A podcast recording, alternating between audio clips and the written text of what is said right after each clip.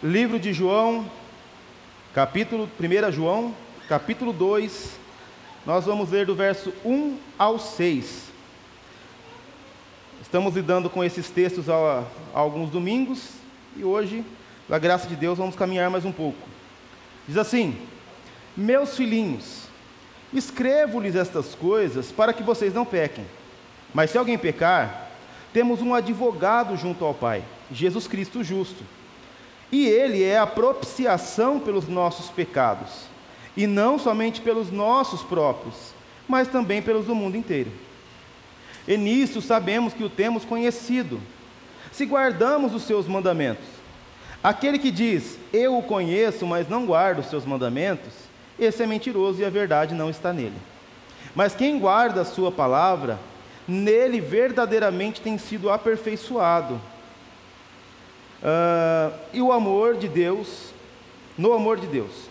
Nisto sabemos que estamos nele. Quem diz que permanece nele, esse deve também andar como ele andou.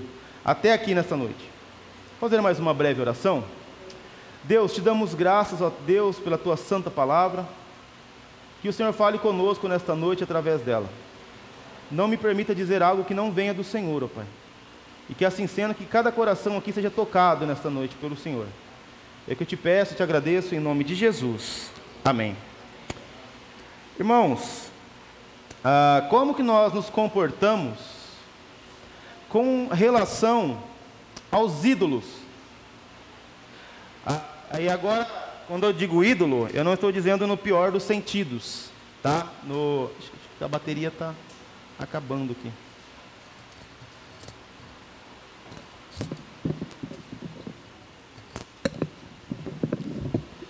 Vamos lá. Quando eu digo ídolo, eu não digo no pior dos sentidos agora. É, com as celebridades, as estrelas, aquelas pessoas famosas que nós conhecemos, que nós, é, de alguma maneira, admiramos. Eu sei que, em alguns casos, elas são elevadas mesmo a categorias de ídolos, se tornam um Deus. Mas não é neste assunto que nós vamos entrar hoje. A questão é, como que nós normalmente nos relacionamos com essas pessoas, celebridades, que nós admiramos muito, uh, que nós temos algum tipo de carinho especial ou que algum tipo de admiração especial. Bom, eu sei que o crente normalmente é um pouco mais contido, não é? Mas nós vemos relações entre pessoas e seus ídolos sendo levada muitas vezes a alguns extremos, não é? Isso é fácil de se perceber aí fora. Mas, de forma simples, quando nós ah, temos alguém que nós admiramos muito, que esta pessoa para nós é um, alguma espécie de referência, de desejo de conhecer, de, de aprender, de sentar aos pés ou algo do tipo? A primeira coisa que nós queremos, normalmente, com relação a estas pessoas, é estar com elas. Não é verdade? Eu parto daí. Quando você tem alguém que você admira muito, que você tem algum tipo de é, até idolatria, né? E não vou falar do, neste pior dos sentidos, você quer estar com a pessoa.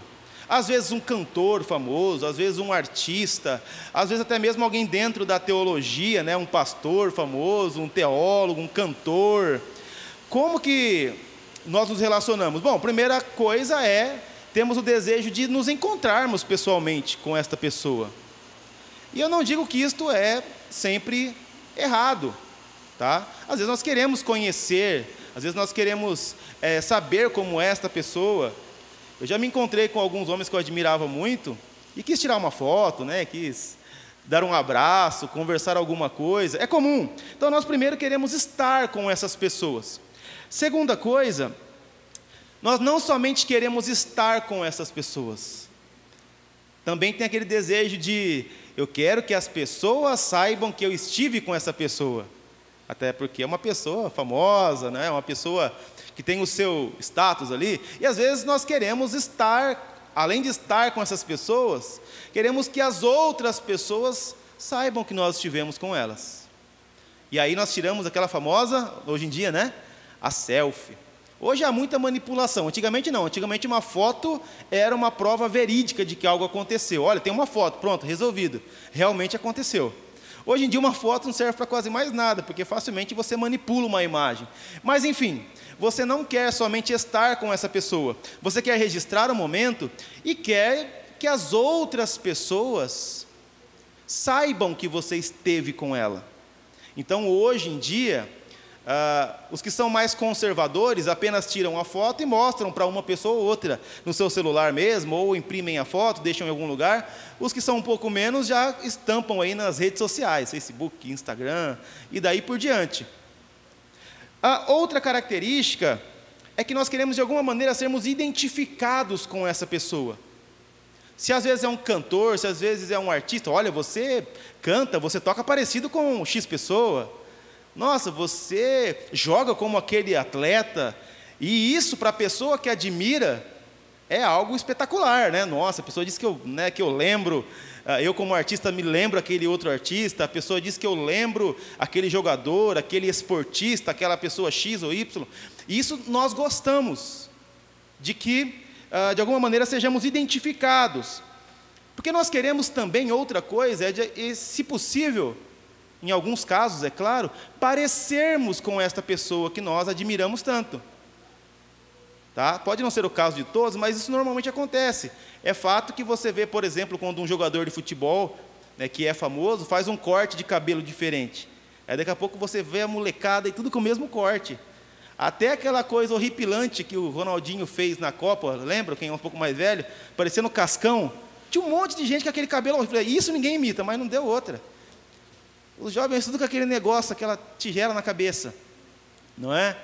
E daí por diante, isso continua acontecendo. Então, uma atriz lançou um corte de cabelo diferente, um jogador de futebol, um cantor famoso pintou daquela maneira. Eu lembro quando eu era adolescente, né?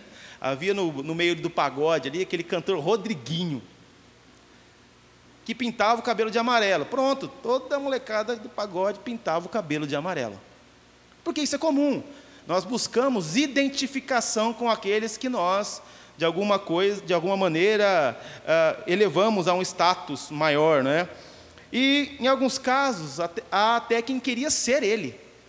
Nossa, eu queria ser essa pessoa, ter o dom, o talento, o dinheiro, ter a fama que essa pessoa tem. Por que estou dizendo isso? Identificação é a palavra que vai permear esta mensagem. E nós, enquanto conhecemos, admiramos pessoas, nós desejamos de alguma forma nos identificarmos com essa pessoa. Estarmos perto, que as pessoas saibam que nós estivemos perto, sermos de alguma maneira comparados com esta pessoa, de alguma maneira até mesmo ser ou ter o que esta pessoa tem. É uma identificação. E é sobre exatamente o que esse texto trata. Pode não parecer à primeira vista, mas fala sobre uma proximidade que gera uma identificação. A proximidade que gera identificação. Nós vamos ver isso um pouco melhor conforme o texto for caminhando aqui, ok? Lembrando, nós estamos em 1 João. E vocês lembram, eu dei uma grande introdução no primeiro dia sobre o livro. E João está fazendo algumas coisas aqui, combatendo erros de dentro da igreja, por causa de falsas doutrinas que estavam ali permeando a igreja, gnosticismo, docetismo. Alguns diziam que Jesus não veio em carne, que era um fantasma, em outros casos que Jesus ele foi adotado, né? o Espírito de Deus desceu sobre ele no momento do batismo e o deixou na cruz. E daí por diante, então Jesus não era um fantasma ou não veio em carne. Ah, quando ele andava na areia, não deixava as pegadas ali, e daí por diante. Esse era um problema que João combatia os falsos mestres. Porém, nós, nós nos lembramos de que, sempre que existem falsos mestres, consequentemente, o que acontece no meio da igreja? Falsos, falsos crentes. Ora, se eu tenho alguém pregando uma falsa mensagem, quem segue a falsa mensagem é um falso crente também. Ainda bem que isso parou lá, né, irmãos? Ainda bem que não acontece mais hoje. Não é verdade? Então, então João escreve essa carta para combater estes enganos e para fazer testes. Isso é muito importante nós nos lembrarmos disso ao longo do, de toda a carta. Ele está fazendo testes para nós aplicarmos em nós, em nossa comunidade, para sabermos quem de fato é ou não é discípulo de Cristo. E tem basicamente três testes que se dividem em outros. Você se lembra disso? O teste da doutrina, se alguém diz que Jesus não veio em carne, isso é mentiroso. O teste da, da, da piedade, né, uh, para com os outros, se alguém diz que Jesus vem em carne, mas não ama o próximo, é um mentiroso. E Jesus, e ele também faz o teste da, da santidade, digamos assim, ou o teste uh, piedoso também. Se alguém diz que confia em Deus, que crê em Deus, que Jesus veio em carne, mas vive no pecado, também é um mentiroso. E dentro disso nós vamos ver um monte de se, se, se você faz isso, aquilo, outro, se não faz aquilo, e nós vamos ver isso ao longo de toda a carta. Então a carta é essa carta teste. E hoje nós continuamos estes testes. E se vocês se lembram, na última mensagem desse texto que nós fizemos, domingo retrasado, ele dizia algo assim: se você disser que não tem pecado, você é um mentiroso. Opa, então todos têm pecados. Mas, se você confessar os seus pecados, Ele é poderoso, Ele é fiel, Ele é bondoso, e mediante a sua confissão de pecados, Ele perdoa os seus pecados. É isso que ele está dizendo. Agora, isso é lindo, isso é o Evangelho. Mas isto pode gerar um problema. O que nós, na teologia, chamamos de antinomismo. O que é isso? Aquele que diz assim: bom, Deus é bom, Jesus é lindo e cheiroso, e agora ele já pagou o preço, e eu vivo agora da minha maneira, eu vivo do meu jeito, porque ele já fez o que tinha que fazer, não preciso fazer mais nada, agora é sentar e deixar a onda me levar. Eu não preciso me preocupar mais com santidade. Porque ele já me falou que eu tenho pecado, tudo bem, eu até eu admito isso.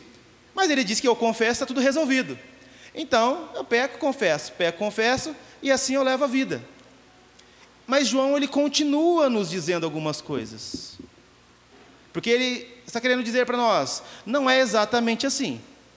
Se você está pensando que a vida é só alegria dessa maneira, não tem problema, peca. Depois só pedir perdão, tudo resolvido.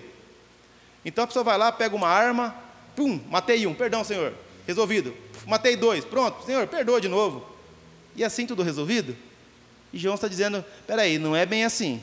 Não é bem isso que eu estava querendo dizer. E aí ele entra no nosso texto no verso capítulo 2 e no verso 1. Olha o que ele diz: Meus filhinhos, escrevo-lhes essas coisas para que vocês não pequem. Então veja o que ele está dizendo para nós. O que me chama a atenção, irmãos, a princípio já nesse texto, é a forma com, qual, com a qual João se dirige à comunidade. Ele está escrevendo uma carta extremamente exortativa, dura, uma carta que vai confrontar muita gente.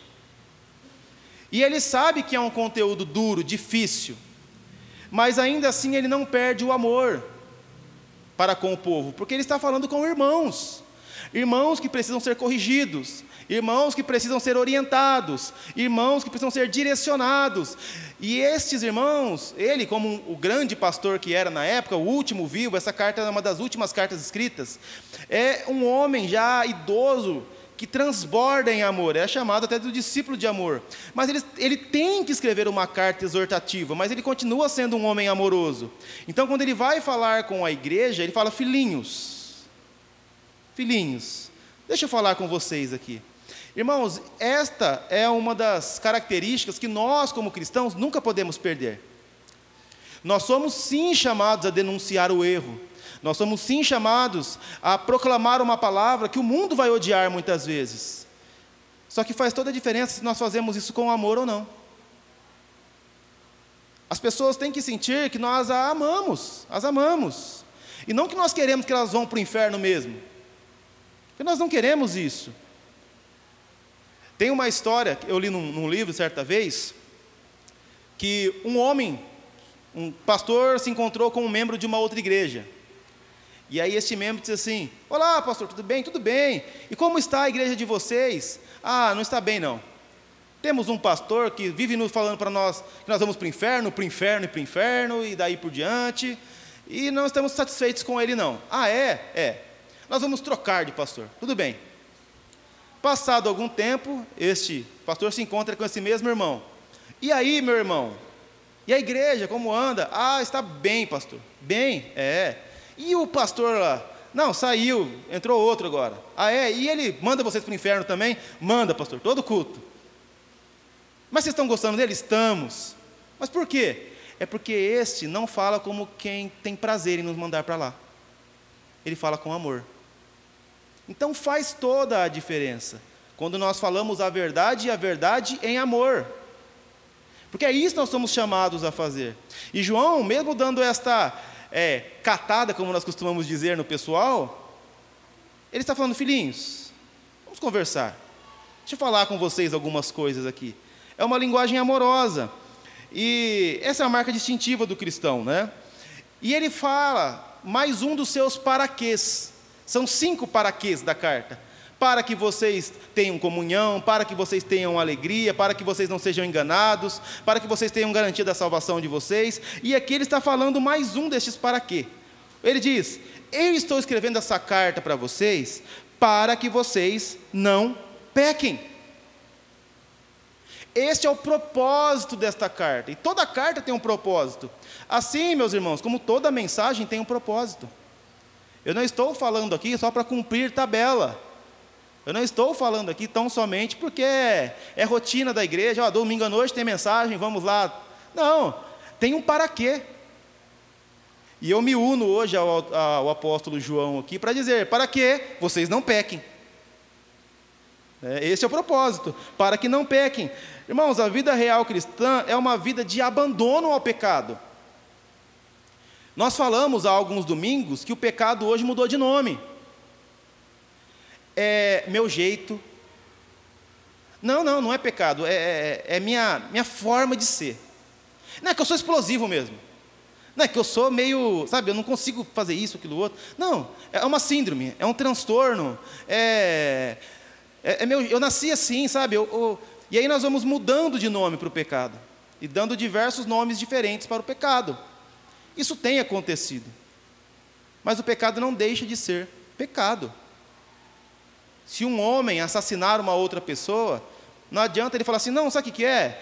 É que eu estava num dia difícil. Tá bom, você vai pagar do mesmo jeito. Vai ser preso com... do mesmo jeito. Não, mas deixa eu explicar para você, porque eu estava com muita fome. Quando eu fico com fome, eu viro outra pessoa. Não importa. Foi um crime. E o pecado, ele é real. Igrejas, cada dia mais, abandonam a pregação do pecado. E como eu falei, quando se abandona o pecado, se abandona todo o evangelho junto. Todo o evangelho. Porque não há evangelho sem pecado.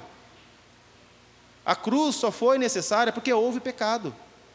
Então, uh, a vida cristã é uma vida de abandono, principalmente, primeiramente, do domínio e da escravidão do pecado. Irmãos, o pecado é o que nos traz inimizade contra Deus. O pecado é o que levou nosso Senhor à humilhação, à morte, ao abandono. Jesus só foi para a cruz por causa dos pecados. E negar isso é negar a própria cruz. O pecado separou a trindade. Isso, isso, é, tão, isso é tão tremendo, é difícil explicar, mas a, a, pensa numa união eterna, que sempre existiu, perfeita, sublime, era a trindade, completa em si mesmo. E a única coisa que foi capaz, de certa forma, de separar a trindade por um instante, foi quando o pai olhou para o filho e o viu coberto com os nossos pecados. O pecado puniu o nosso Salvador. E como dizia Spurgeon, nós não podemos continuar praticando aquilo que puniu o nosso amado. O nosso amado, aquele que nós cantamos, dizemos que amamos, o nosso pecado levou para a cruz. E nós continuarmos vivendo nesse pecado é continuarmos abraçando aquilo que matou o nosso amado. Você faria isso com um ente querido, por exemplo? algo que foi responsável pela morte de um ente querido seu, você continuaria brincando com essas coisas? E o pecado levou o nosso Salvador para a cruz. Nós não podemos continuar brincando com ele. Aquele que diz ter nascido de novo precisa deixar o amor ao pecado, abandoná-lo e viver uma nova vida. É o que João está dizendo. E foi para isso que Cristo veio. Lá no início de Mateus, lá no capítulo 1, verso 21, 23, quando a, é anunciada a vinda do nosso Salvador, foi dito que ele virá, seu nome será Jesus, e ele salvará, libertará o seu povo do seu pecado. Agora, existem pelo menos três maneiras de liberdade do pecado. Pelo menos: da escravidão, da condenação e da presença. Quando Cristo nos salva, nós somos libertos da escravidão do pecado, ele não nos domina mais, nós não vivemos por ele e nele. Quando ele retornar, e nós estivermos diante do tribunal do Senhor, nós estaremos livres da condenação do pecado. Aqueles que estão em Cristo. E após este momento, quando nós entrarmos na eternidade, nós estaremos livres da presença do pecado. Aí não haverá mais pecado. Aqui tem. O cristão, ele não é mais dominado pelo pecado, mas ele ainda está na presença do pecado. Já dizia o salmista: Eis que a iniquidade foi formado, a iniquidade está continuamente diante de mim. Há isso. Por isso que púlpitos que abandonaram a pregação do pecado abandonaram a cruz. Porque não há boa mensagem à parte do pecado. Só há uma boa notícia porque há uma má notícia. Estão entendendo? Mas ainda que livres de domínio do pecado, nós ainda não fomos livres da presença dele. Então, é possível que um crente peque. Você percebeu isso, né? Você conhece algum crente que peca ou não? Eu ia dizer assim, ah, eu faço a barba de um todo dia, mas é que eu não faço a barba. mas todos os dias eu me encontro com o maior pecador que eu conheço. Né? Tá lá em casa lá. Eu vou escovar o dente, está lá o danado. Olha aí, ó. E se você não é o maior pecador que você conhece, talvez você não esteja se conhecendo bem. Talvez você não esteja se conhecendo bem. Então, acontece que pecadores, uma vez que, tendo conhecido a Cristo, ainda pequem. Lutero dizia assim: Eu achei que o meu velho homem havia morrido nas águas do batismo, mas descobri que o miserável sabia nadar. Eu falo, alguns eu acho que até virou o Aquaman depois, né? Porque nadou que era uma beleza para fora. Morreu coisa nenhuma. Então acontece. Agora há uma diferença. Dizia um pregador: a ovelha até cai na lama, mas ela não fica lá, porque lá não é o habitat dela. É o habitat do porco. O porco, quando cai, deita, rola, pula, sapateia, porque é o habitat dele ali. A ovelha cai e levanta, porque ela gosta de limpeza. O cristão, ele é como essa ovelha. Ele, ainda que caia e se suja, ele não gosta da sujeira. Ele não gosta da lama. Ele sabe que ele não está no lugar dele, ele sabe que ele está fora do seu habitat. Então, o mais rápido possível, após essa escorregada, caída, ele quer se levantar, ele quer se limpar, ele quer sair dali. Agora, se deitou e rolou, é porco. Né, hoje, com esses desvios de gênero aí, né? Pode ser uma, uma ovelha que acha que é porco, está presa num corpo de porco. Né? Mas veja, acontece. E como nós resolvemos isso então? A continuação do verso 1 nos diz: Mas, se alguém pecar, temos um advogado junto ao Pai, Jesus Cristo, o justo. Esta é a maravilha do Evangelho, irmãos. Esta é a beleza do Evangelho. Todas as religiões vão dizer: você tem que resolver o seu problema. Você tem um problema, você tem que resolver o seu problema.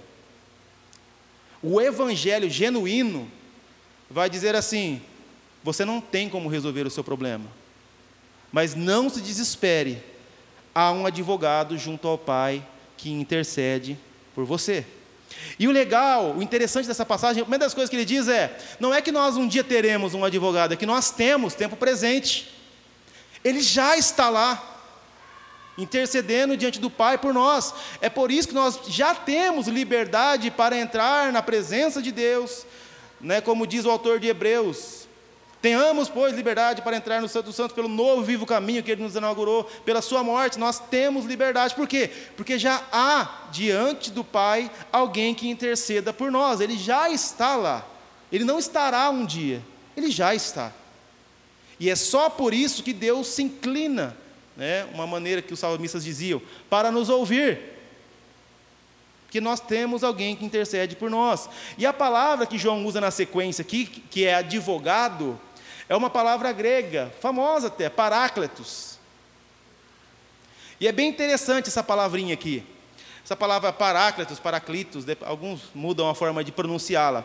Mas sabe o que quer dizer essa palavra? E até da onde veio a nossa palavra advogado, depois do grego para o latim, para o português? Quer dizer alguém que se coloca ao lado. Veja que interessante.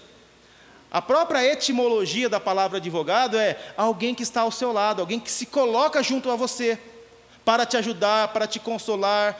É a mesma palavra que João usa no seu evangelho quando vai falar: Nós temos um consolador, ele enviará o consolador. É a mesma palavra, paráclitos. É utilizada tanto para consolador quanto para advogado. O que, que João está querendo dizer? Jesus nos diz: Eu vou para junto do Pai, mas eu vou enviar alguém que vai estar ao seu lado. Sabe quando você precisa de alguém do seu lado? Quando você necessita de alguém ao seu lado? Às vezes você vai entrar em algum lugar você, opa, é barrado na porta. Não, mas eu estou com ele. Não, então tudo bem. Ou quando você é mais novo, arruma uma briga na escola, daí aparece um, um amigo para te ajudar. Não, estamos juntos. Opa, então deixa quieto. Quando você necessita de uma ajuda, quando você precisa que alguém esteja ao seu lado, esse alguém é o Espírito Santo. Este alguém é Cristo, este alguém é o Paráclitos, é alguém que se coloca ao lado. É esta, esta pessoa é o advogado. O advogado é alguém que ah, os, as pessoas que não são, né, precisam dele para falar por eles.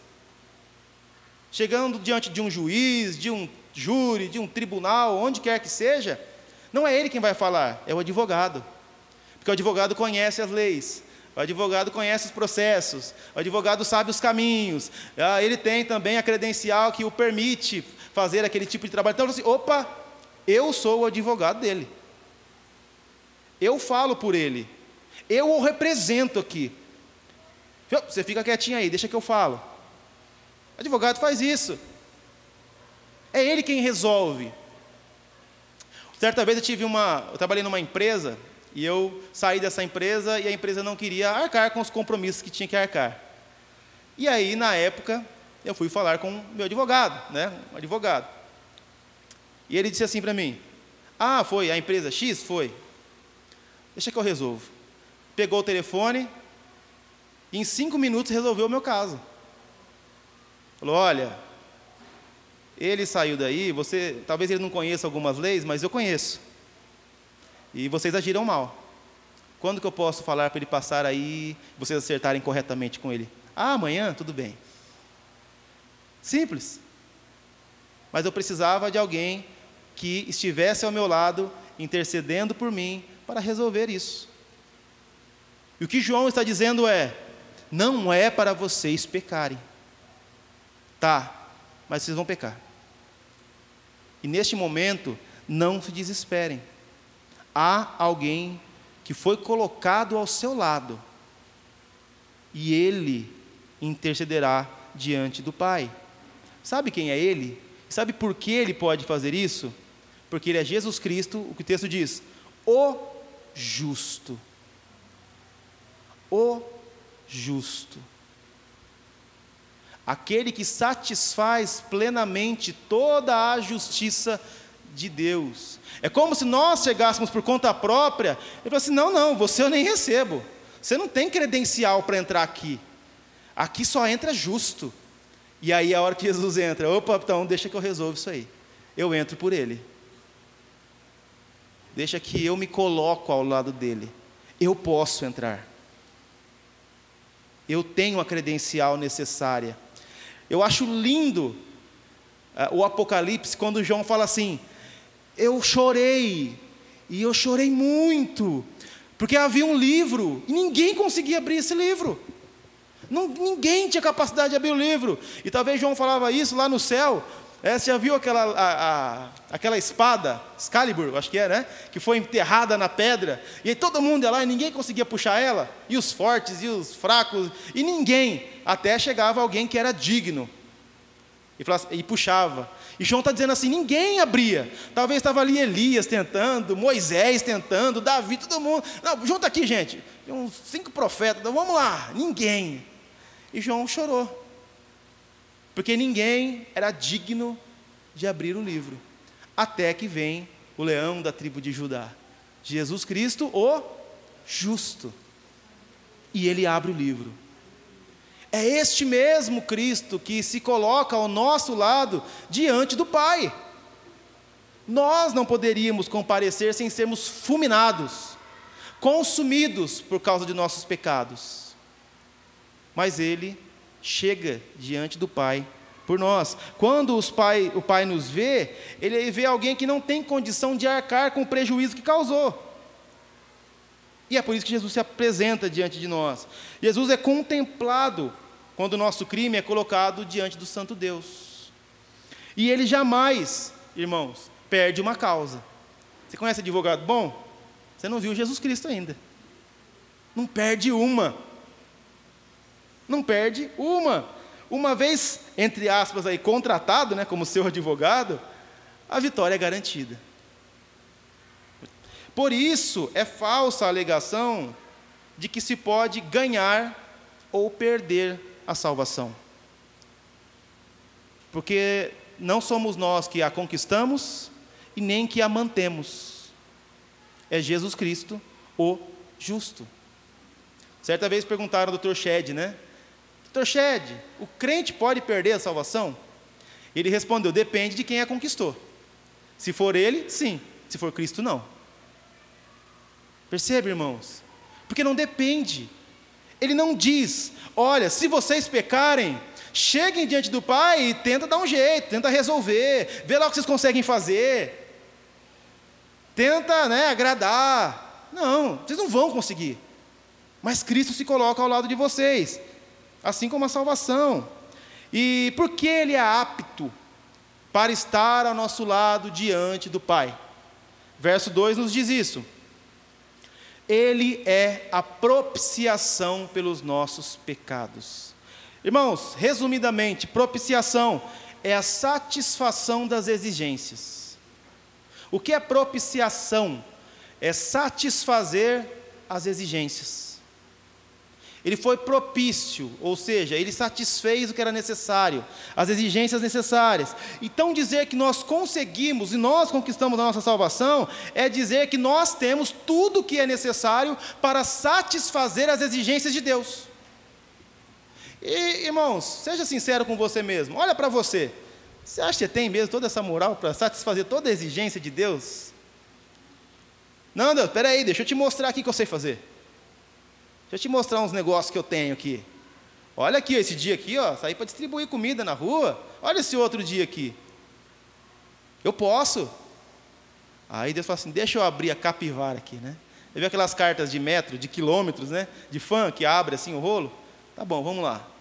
Opa, achei aqui né, 55 mil infrações aqui. Até que você fez, né? 100 coisas legais, né? Mas infelizmente não vai dar, não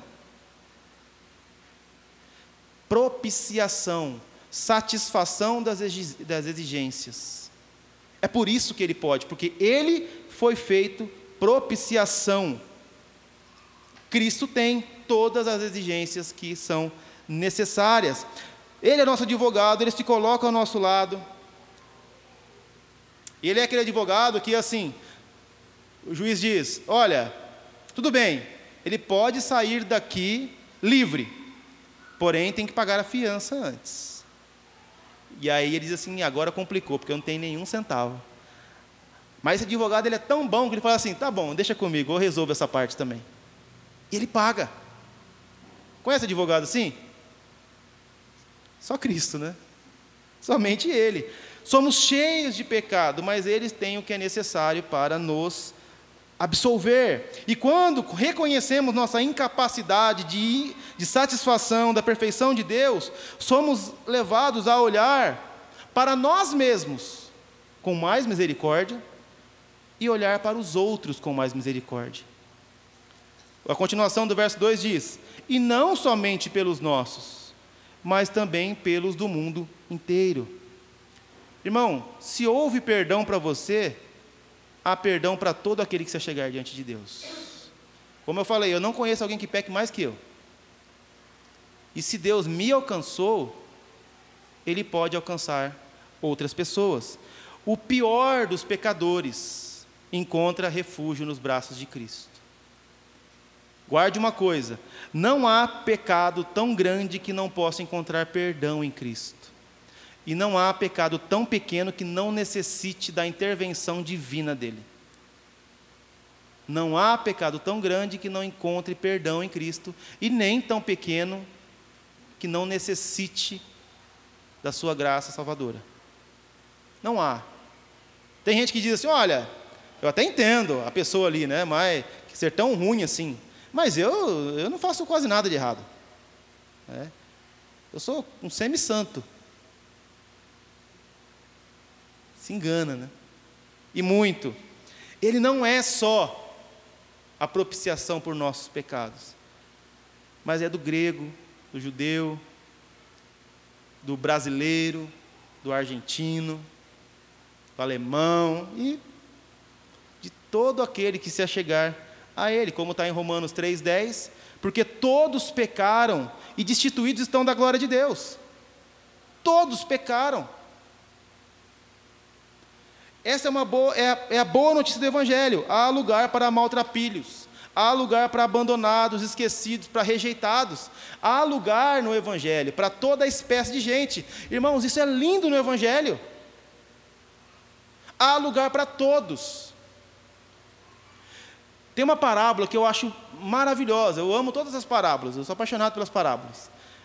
E eu gosto de todas. Mas tem uma em especial que tem até falado comigo nos últimos dias, uh, em Mateus 20, que é a dos trabalhadores da vinha.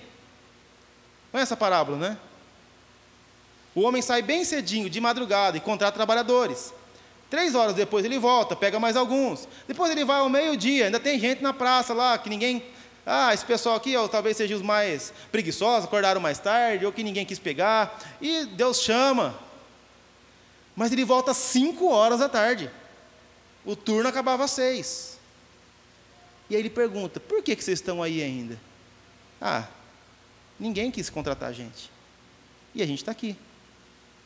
Tem gente que pensa assim, ah, esse pessoal foi que chegou mais tarde, e só pensa pelo lado da parábola de que, independente de quando você for salvo, você vai herdar o mesmo reino. E fato, isso é fato.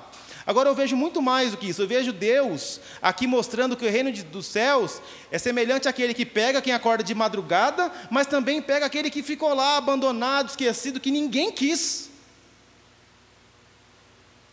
Sabe, quando o cara falou assim, ó, preciso de gente para descarregar o caminhão de cimento aqui. Aí eu olhava para um assim, um tem uma perna e um braço, o outro é cego. Assim, ó, vai ficar complicado chamar esse pessoal, né? Deixa eles aí, preciso de gente para trabalhar. Aí Jesus vem lá e pega esse pessoal. Não, Senhor, você está vendo que eu não tenho as pernas? Que tem, não, tô, tem problema, vem. Você está vendo que eu não consigo enxergar? Não vou conseguir. Não, não tem problema, eu quero vocês também. E a gente acha, porque às vezes a gente acorda o meio-dia, os que, os que chegam a cinco não, não são tão dignos. E o Evangelho tem a beleza de dizer que eu quero todos. Também o grande banquete. Ó oh, Senhor, o pessoal rejeitou aí, é, vai para a rua, valado, caminho, e pega os mancos, aleijados, pega todo esse povo e traz para dentro. Essa é a beleza do Evangelho, irmãos. Esse que João está dizendo, ele é a propiciação por seus pecados, mas não é só de vocês, é de todo aquele que você chegar a ele. Sim, ele é isso. Ele é todo, ele é tudo isso. A pergunta é: você está com este advogado ao seu lado? E é os testes que João faz. Você está com ele ao seu lado como advogado? Ele é toda essa beleza toda. Essa lindeza toda é Cristo. O evangelho. E muita gente se encanta, se admira, acha lindo, mas a pergunta é: ele é o seu advogado? Muitos podem dizer conhecer a Cristo, muitos dizem que seguem a Cristo. E como nós poderemos saber se de fato este Cristo está ao nosso lado? Porque senão nós podemos estar nos enganando a nós mesmos. E não haverá quem nos defenda diante do trono de Deus. Conseguimos saber se nós temos esse advogado ou não? O verso 3 nos diz: E nisto sabemos que o temos conhecido se guardamos os seus mandamentos. Veja só, muitos dizem hoje em dia, irmãos, conhecer a Cristo. Muitos dizem em nossos dias amar e andar a Cristo. Muitos. Hoje à noite, um domingo à noite, há inúmeros, inúmeros, inúmeros prédios lotados, com pessoas lá dizendo-se apaixonadas por Jesus. E será que podemos, de alguma maneira, saber se de fato isso é real? Ou se nós apenas dizemos essas coisas e elas não são a realidade das nossas vidas? Estar num prédio, irmãos, é a coisa mais fácil do mundo. Dizer que ama Jesus, que conhece Jesus, que anda com Jesus, é fácil. Como diz o velho ditado, dizer até papagaio diz. Agora, será que nós podemos provar isso? A palavra de Deus nos diz que sim. Como? Se aquele que diz conhecer a Cristo anda em seus mandamentos. Dessa maneira, diz conhecer a Cristo, então anda nos seus mandamentos. Quando alguém diz que canta, como que você sabe se ela canta ou não? Quando ela canta. Eu toco, então vamos ver, toca. É? Quando alguém diz, ah, eu jogo bola, eu sou o Messi. Então você vai ver isso quando você der uma bola para ele e ver a coisa acontecendo. Alguém diz, eu sou cozinheiro de mão cheia. Nossa, é, não tem quem seja igual a mim. E aí você só vai conseguir provar isso de alguma maneira quando você vê esta pessoa na cozinha e prova a comida que ela faz. E aí você vai dizer: realmente domina, não é? Quando alguém diz conhecer a Deus, como que nós tiramos a prova? Observando como ela anda, seus frutos, sua vida, como ela guarda os mandamentos de Deus. Há aí uma mentira que, que está na sociedade, olha, não julgueis, viu, não julgueis, e tira o texto do contexto. Não julgueis para que não sejais julgados. Continue lendo o texto. Você vai ver que ah, não é bem isso que está sendo dito ali. Nós somos sim chamados a julgar de acordo com a reta justiça, que é a palavra de Deus. E a palavra de Deus nos diz: se alguém diz que conhece, anda com Cristo, ama Cristo, ela deve guardar os mandamentos. Como ela trata os seus filhos, como ela trata seu marido, sua esposa, como ela se relaciona no seu emprego, nos seus momentos de lazer, como ela lida com as finanças? Como essa pessoa lida com o seu tempo? Como ela lida com a igreja local? Como ela lida com a igreja local?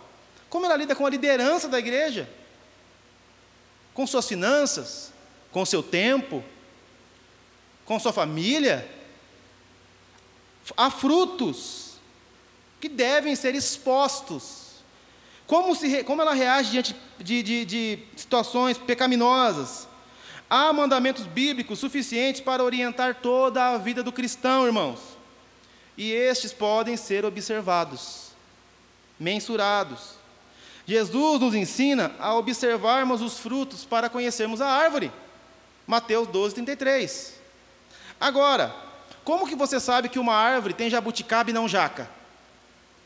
São duas frutas um pouco diferentes, né?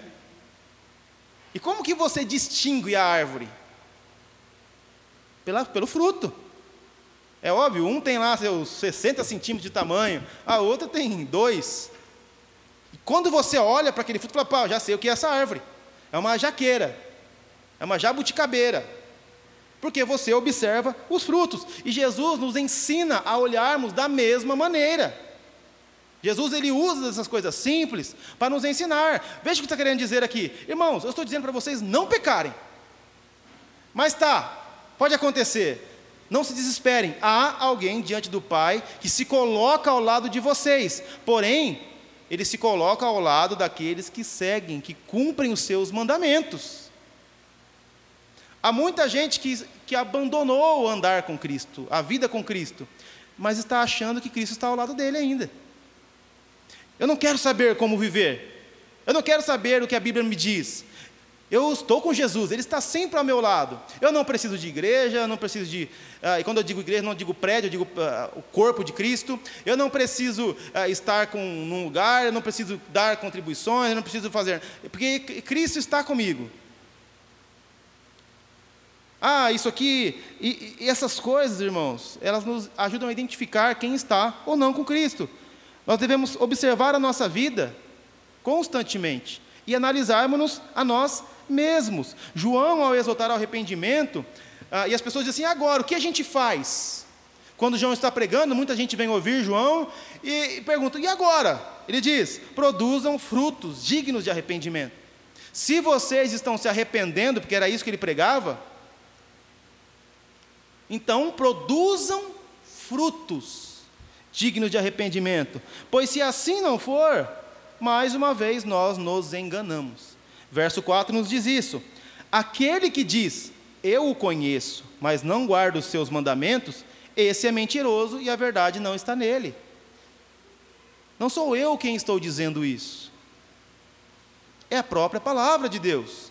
Olha, quem diz, ah, eu conheço a Deus, mas não guarda os seus mandamentos, o que João está dizendo para esses filhinhos amados? Olha, filhinho, você conhece coisa nenhuma. Você não conhece. É como se nós recebêssemos uma notícia. Você está andando com o seu carro, e aí alguém vem na sua direção meio assustado assim: Olha, abriu-se uma cratera imensa ali, alguns metros. E se você chegar perto, você vai cair dentro dela e vai morrer. E aí você continua. Das duas, uma, ou você quer morrer, ou você não acreditou no que foi dito. Porque se você continua no caminho, não dá para dizer que você não quer morrer e você também acreditou. Porque a sua atitude prova o contrário. Percebe? É o que João está dizendo. Não, não, não condiz com a vida de quem diz conhecer a Deus não seguir os mandamentos. Na verdade, e João vai dizer, é um mentiroso. Irmão, será que há pessoas que de fato dizem conhecer a Deus, mas não estão nem aí para os mandamentos dele? Há quem diga, né? Nós queremos a Deus como nosso Salvador, mas não como nosso Senhor. Senhor implica servidão. O texto não diz assim, ah, quem conhece a Deus e sente no coração de fazer o que quer. Já viu isso? Aqui não dizem, né? mas às vezes alguém fala, ah, eu senti no coração de fazer isso. Ou coisas como, essa é a minha verdade. A Bíblia não diz, olha, aquele que diz conhecer a Deus, mas vive a sua verdade. Aquele que diz conhecer a Deus ou anda de acordo com a época. Olha, eu até sei que foram alguns mandamentos, mas isso aqui tem dois mil anos, né? Nós estamos no século 21, não precisa ser dessa maneira. Ou nos dias de hoje, ou no meu entendimento não é bem assim. É por isso que eu acho que um dos estudos mais importantes para ser feito pelo cristão é o estudo da história da igreja. Porque daí ele descobre que ele não é a primeira pessoa a ler a Bíblia. Tem gente que acha que é a primeira pessoa. Ele descobre umas coisas, nossa, é isso aqui. Mas só ele que entendeu isso, em dois mil anos. Ele está ignorando que isso vem sendo lido há dois mil anos. E isso, isso é um exercício de humildade para pregadores, para teólogos, né? Saber que tem gente que já leu a Bíblia antes dele. A gente acha umas coisas e fala, nossa, achei um negócio aqui. Aí vai ler, né? Eu gosto de ler comentários bíblicos, né? E aí às vezes você lê quatro, cinco, seis, e ninguém viu o que você viu. Ué, peraí, então eu acho que eu posso estar um pouco equivocado. Isso está sendo lido, irmãos, há dois mil anos. Sabe? Então não é do meu jeito, de acordo com o que eu penso, segundo a minha realidade, é os mandamentos de Deus. Anda com Cristo? Conhece a Cristo? Então são os mandamentos dele. E os mandamentos de Cristo são imutáveis. São imutáveis. São mandamentos eternos. Não é seguir a Cristo do meu jeito. O verso 5 diz: Mas quem guarda a sua palavra, nele verdadeiramente tem sido aperfeiçoado, o amor no amor de Deus. Nisto sabemos que estamos nele. Como nós sabemos que nós estamos com esse advogado ou não? Porque é importante. É importante você saber se você está com esse advogado ou não, porque vai fazer toda a diferença no dia certo. Não é? No momento certo, estar com a pessoa certa vai fazer toda a diferença. E como que eu sei disso? Mas quem guarda a sua palavra tem sido aperfeiçoado. Nisso nós sabemos que temos andado com ele. Verso 6: Quem diz que permanece nele, esse também deve andar como ele andou. Tem até um filme, né, um livro que virou filme, né, nos seus passos, o que Jesus faria. Tem umas coisas meio esquisitas lá, mas enfim. Essa é uma pergunta que deve ser feita. Se eu digo andar com Ele, eu preciso perguntar se Jesus faria o que eu estou fazendo. Se Ele entraria onde eu estou entrando. Se Ele comeria, beberia, assistiria, riria de certas coisas que eu estou comendo, bebendo, rindo. A proximidade gera semelhança. Se você diz que anda com Ele, anda ao lado dele, você deve andar como ele andou. Não sei se você já adquiriu algum trejeito, algum costume, alguma prática por conviver perto de alguém. Eu sou extremamente desse jeito, senhor, uma esponja. É, mas eu passei uma semana em Minas. Eu já voltei falando, tá um bocadinho de café? Né? Já estava falando assim já. Né? Esse trem aí é bom mesmo, né? eu extremamente pego os trejeitos. Tem um pastor que eu gosto muito de ouvir, ele fala muito a palavra veja. Se você percebeu, eu também falo. Veja, o texto está dizendo isso, não é porque ele fala isso, eu acabo falando também. Eu peguei. É. Mas por quê? Porque a proximidade gera semelhança. Você começa a, a, se habituar a falar como quem você está perto, a andar como quem, é, como essa pessoa anda às vezes, a pegar os mesmos costumes comum. Isso vai acontecer. É, e as crianças são o maior exemplo disso. As crianças são realmente essas esponjas aí, né? É, o meu filho de dois anos e meio ali, ele já tem pavor de, de, de mosquito, porque minha esposa fica caçando mosquito. É, e meu filho vê o mosquito fica desesperado. Ah, mosquito, mosquito, mosquito. Por quê? Proximidade gera semelhança. É isso que o texto nos diz. A proximidade gera isso. Quando alguém diz andar com Cristo e não se parece em nada com Cristo, espera aí, tem alguma coisa estranha. Eu acho que está andando com Cristo errado. Não é bem esse Cristo que as Escrituras dizem. Porque o Cristo que eu conheço, que as Escrituras dizem, não faria isso. Não andaria dessa forma. E são frutos manifestos de que aquela árvore não é bem da, do que você achava que seria. E, e há aperfeiçoamento. Não é perfeição, é aperfeiçoamento. Aperfeiçoamento é um, é, é um processo contínuo de se tornar perfeito. A Bíblia nos fala que Ele começou a boa obra em nós, e a boa obra que Ele começou está sendo aperfeiçoada para que quando Ele voltar a obra esteja completa. Mas como é o andar de uma obra? Se você vai num dia lá e tem uma fileira de tijolo, você volta no outro dia, você espera que tenha pelo menos duas. Agora, se tem duas, no outro dia você volta tem uma, tem alguma coisa errada com essa obra.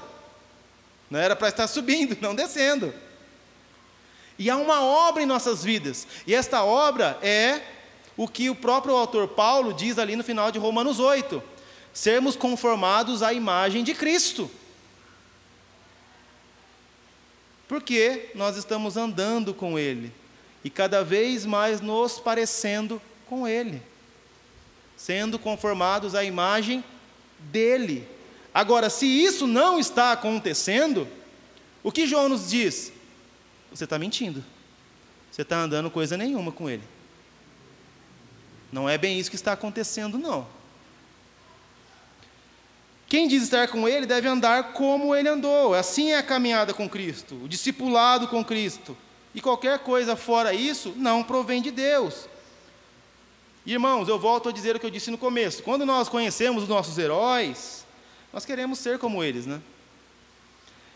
Não há herói maior do que aquele que deu a sua vida por nós, sendo propiciação por nossos pecados. Você não quer andar como ele andou? Você não quer ser como ele era? Você não tem esse desejo no seu coração? João diz que Cristo é a nossa propiciação. No Antigo Testamento havia o propiciatório. E o sumo sacerdote entrava uh, neste lugar onde o propiciatório estava, com um sangue para fazer propiciação pelo pecado do povo. E ele aspergia sangue sobre o propiciatório para que os pecados dele e de todo o povo que ele estava representando fosse então expiado.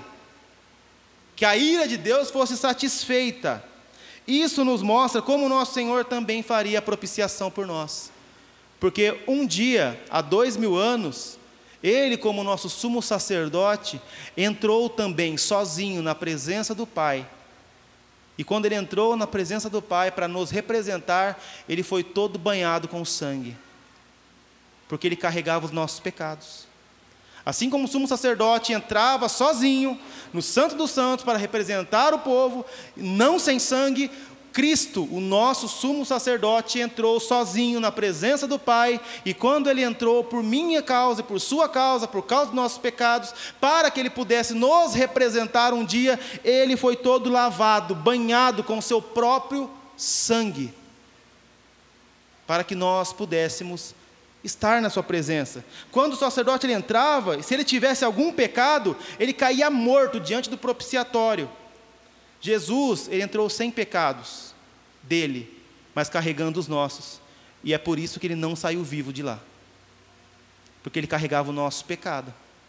Ele fez isso para que quando nós, em pecado, corrêssemos para ele, mas não temendo sermos mortos, com a garantia de que ele já pagou o preço que nós precisávamos pagar e não poderíamos. É por isso que João diz assim, filhinhos, não pequem. Não pequem. Porque o Cristo, o próprio Deus, se fez sumo sacerdote, entrou sozinho na presença do Pai, foi lavado com sangue e foi morto por causa dos seus pecados. Então, filhinhos, não pequem. E esta, irmãos, é a nossa exortação. Esse é o nosso livro. O livro que nós estamos lidando. E você tem que andar como ele andou, se parecer com ele. Mas para você ser como ele é, você tem que estar próximo dele, de Cristo. Que Deus nos ajude nessa tarefa. Se você ainda não correu para os braços dele, talvez hoje seja o dia que você fará isso. Para que ele te represente, seja seu advogado diante do Pai. Vamos orar?